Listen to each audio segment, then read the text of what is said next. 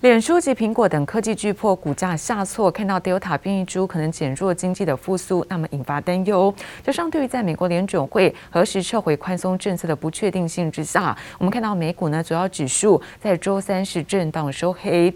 那中场道琼部分下跌六十八点，跌幅呢是在百分之零点二零。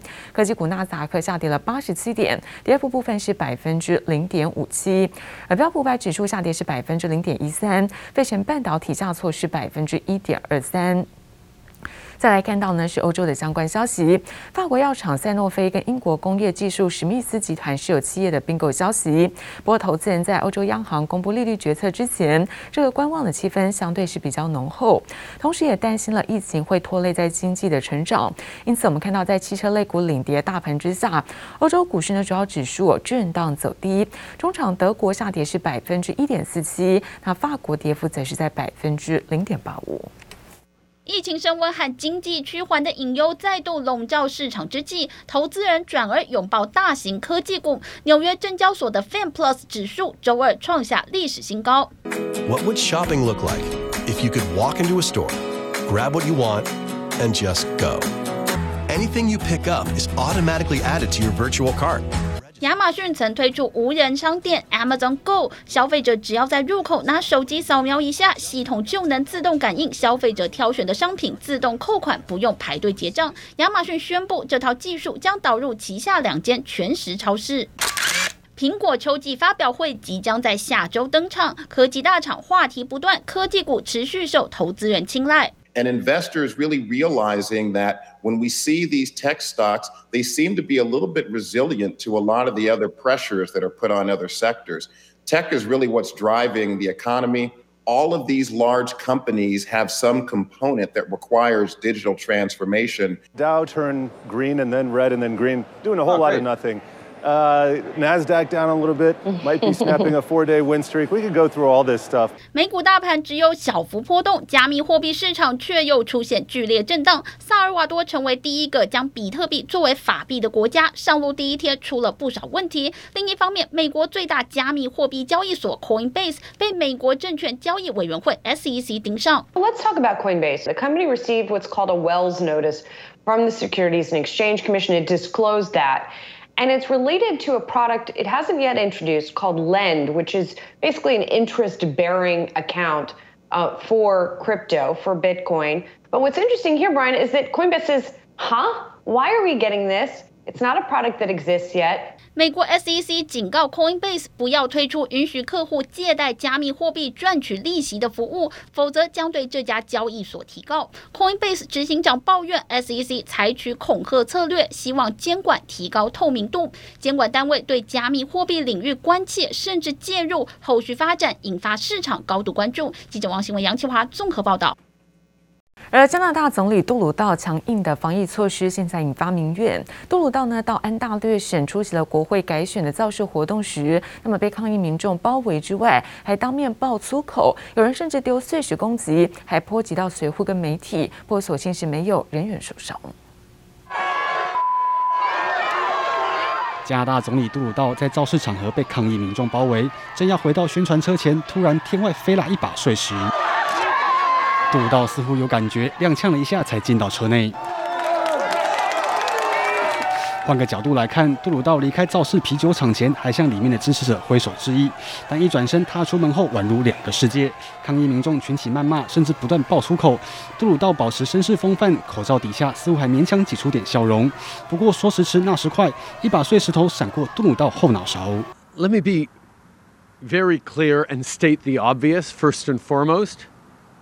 It is absolutely unacceptable.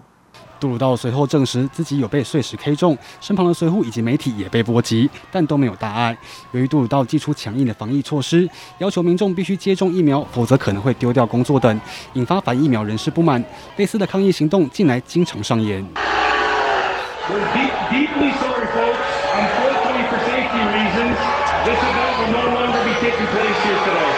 上个月底，抗议民众同样突袭造势会场，维安人员担心杜鲁道招架不住，不得不临时喊卡。如影随形的抗议，伴随着突然提前两年举行的国会改选，杜鲁道连任之路充满考验。杰里布里巧新综合报道。而处理器大厂英特尔想要拉近跟台积电的距离，又有最新的动作。来自于在执行长这个基辛格宣布，未来十年可能会在欧洲投资高达是八百亿欧元，来新建至少两到八座的新厂，要来扩大在当地的晶片的产能，同时也扩大在爱尔兰的半导体厂、晶圆代工厂，来作为是专门生产车用晶片的相关据点。而除了要缓解在全球汽车用晶片的供不应求状况，要抢攻是一年将近一千亿美元的。车用双极。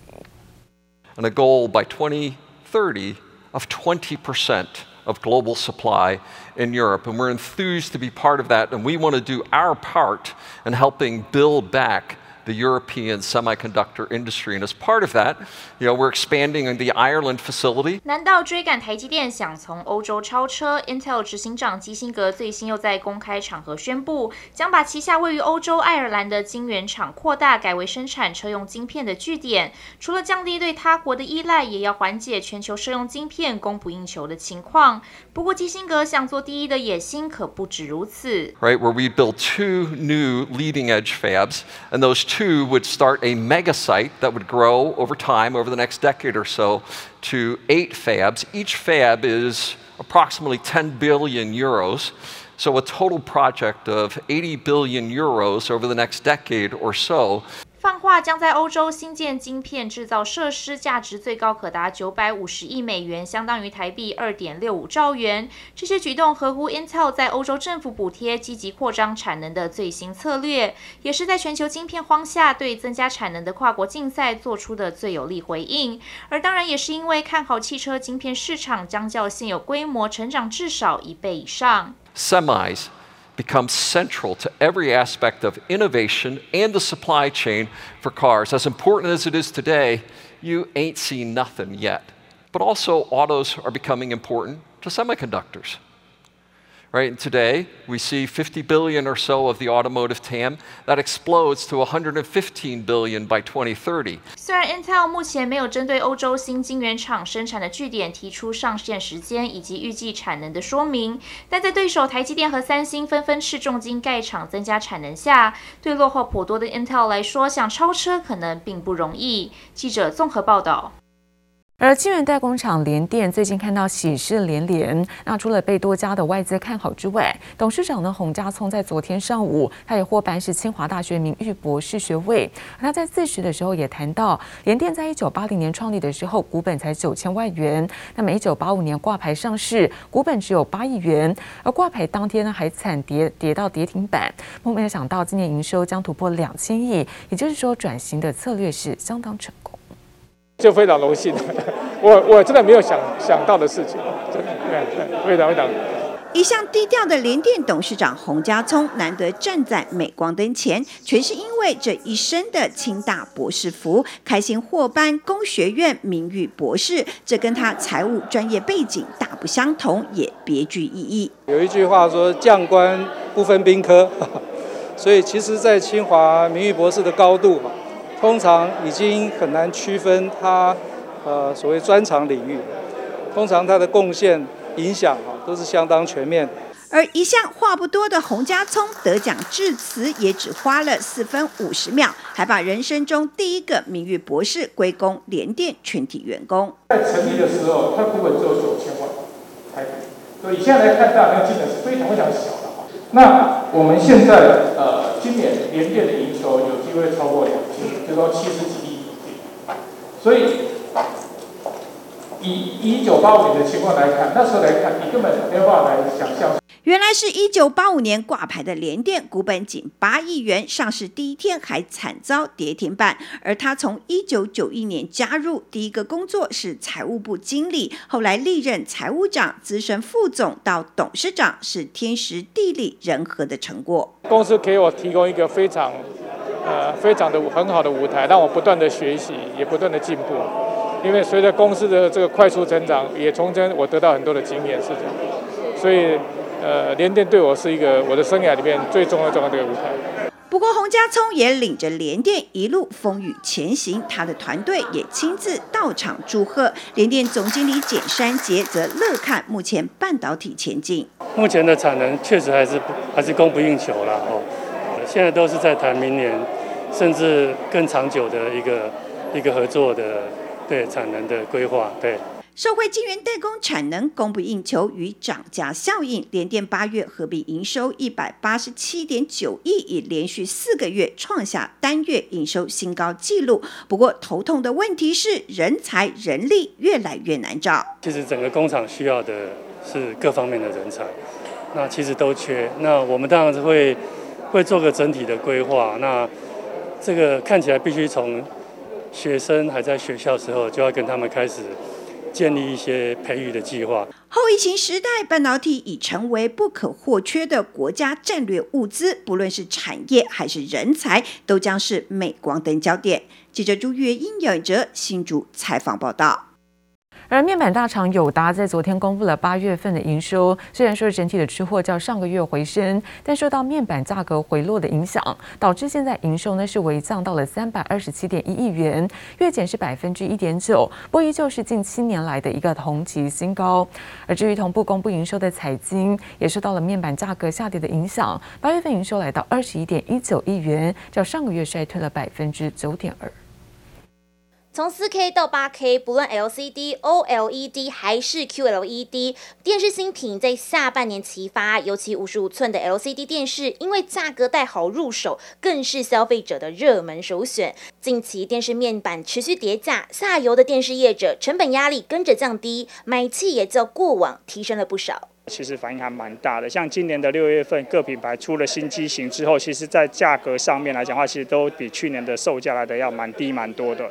所以客人其实，在接受度来讲的话，变得比较高。老实讲，因为疫情的关系，包括现在有一些船运的关系，所以其实蛮多的型号都有在缺货的一个状态。不过，疫情导致塞港，通路上也透露，目前缺货时程达半个月。尽管终端需求带动面板厂出货面积成长，但在叠价的拖累下，友达最新公布的八月营收微幅下滑至三百二十七点一亿元，不过较去年增加百分之三十四点八六，续攀七年来的同期新高，同步公布财报的财经八月营收二十一点一九亿元，也较上个月减少百分之九点二。IC 设计业者也观察，面板跌价其实对驱动 IC 厂来说相对不利。这个状况里面，驱动 IC 哦，比如说我们讲刚刚讲电视面板，驱动 IC 要对它的客户涨价是不容易的。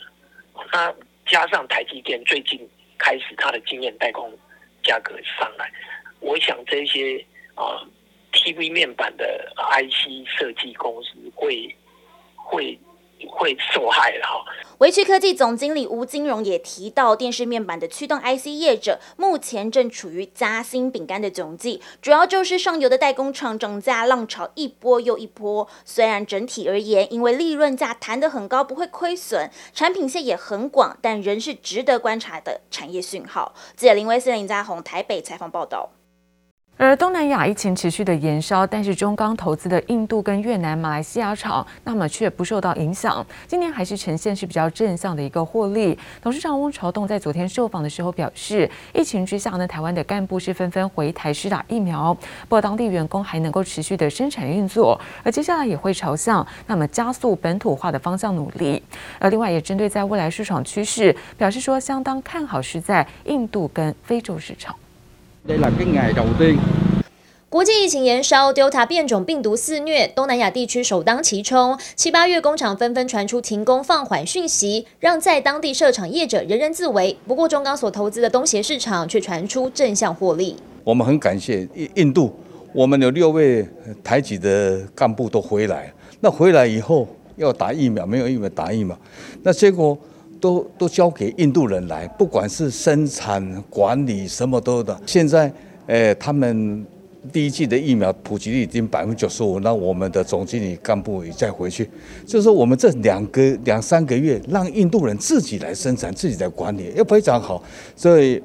马来西亚也是一样。目前得知，中钢印度电磁钢片厂七八月照常生产与出货，累计前八月出货量达十点四万公吨，税前获利折合新台币五亿多元。主要生产冷压和镀面产品的马来西亚厂，则因为当地疫苗施打率提高到百分之九十六，八月二十五号提前复工，生产与出货恢复到正常阶段。而受到 Delta 变种病毒侵袭，越南厂仍因为胡志明市封城。中钢董事长翁朝栋表示，受到物流人流影响，运作只能维持七成。不过，该厂前七个月获利仍有新台币近二十亿元。我们这次最大的启发就是危机也变成一个转机，如何让 localize 本土化加速进行，再从印度、马来西亚、越南。我们发觉了这是一个趋势，所以我们不要都是想都是自己来。我想，我如果疫苗打了普遍以后，而且它管制措施也很好，所以我想，呃，应该会在九月底或者十月可以期待。面对东协市场，中钢也表示要透过广设办事处、建立生产基地、突破贸易壁垒等方式来深度扎根。汪朝栋也点名，印度、非洲将会是世界下一个市场。我们为了认为印度是未来除了东协以外最大的一个市场，只是现在它很多基础建设还不是很完整，很多的交通建设还不是很完整，所以可以期待哈，因为它人口红利特别大。稀有金属你在非洲，所以现在。就是以前现在人家掌握石油一样，掌握稀有技术，那所以非洲是未来是可以期待的。分析师也表示，东南亚钢市需求依然存在，疫情趋缓后，中钢与台塑将双双进补，而中钢构、中鸿等下游厂也有望受中钢往后扩大布局下连带受惠。记者贝婷林秋强台北仓报道。而长荣海运在八月份营收出炉，不止再创下新高，冲上了是五百亿元大关，月增呢是百分之九，年增百分之一百六十四。那么营收表现是再度让市场惊艳。而另外看到货缆业者台华，台华在八月份合并营收也冲上三十六点九四亿元，月增呢是百分之九点七一，年增百分之一百九十一，不止续创单月新高，累计前八月的合并营收更是首度突破了两百亿元大关。受惠于全球运价高涨，长荣海运新货柜及两艘大船重回航线下，长荣海运八月营收不止再创新高，更一口气冲破五百亿元大关，月增百分之九，年增百分之一百六十四点七九，营收表现让市场惊艳。累计前八月营收也来到两千八百五十八点二亿，年增百分之一百三十一点七二。在天灾和 Delta 变种病毒影响下，让仓位供给更加稀缺，推升货揽业者台华八月合并营收冲上三十六点九四亿元，月增百分之九点七一，年增百分之一百九十一点九，续创单月新高。累计前八月合并营收更首度突破两百亿元大关，达到两百零八点二四亿，反而因此看好台华全年合并营收有望上看三百亿元规模。受到客户缺料出货递延影响，被动元件大厂华新科八月营收达到三十六点九七亿元，月减百分之四点三，年增百分之八点五。华新哥强调，市场整体需求仍旧稳健，对于后市展望维持不变。而子公司嘉邦营收则是逆势冲上六亿元，创单月新高。另外，子公司信昌电八月营收五点三七亿元，年增百分之十五点五，但月营收却是两个月下滑，月减百分之零点二。受惠于涨价效应发酵，带动矽晶圆厂合金八月营收持续向上，达到八点七九亿元，月增百分之四点七七，年增百分之四十五点二六，再创历史次高纪录。累计前八月营收六十四点八二亿元，年增百分之三十四点一三。另外，上海合金复工后，产品已在六月陆续量产，而郑州厂也配合客户需求持续扩产。记者综合报道。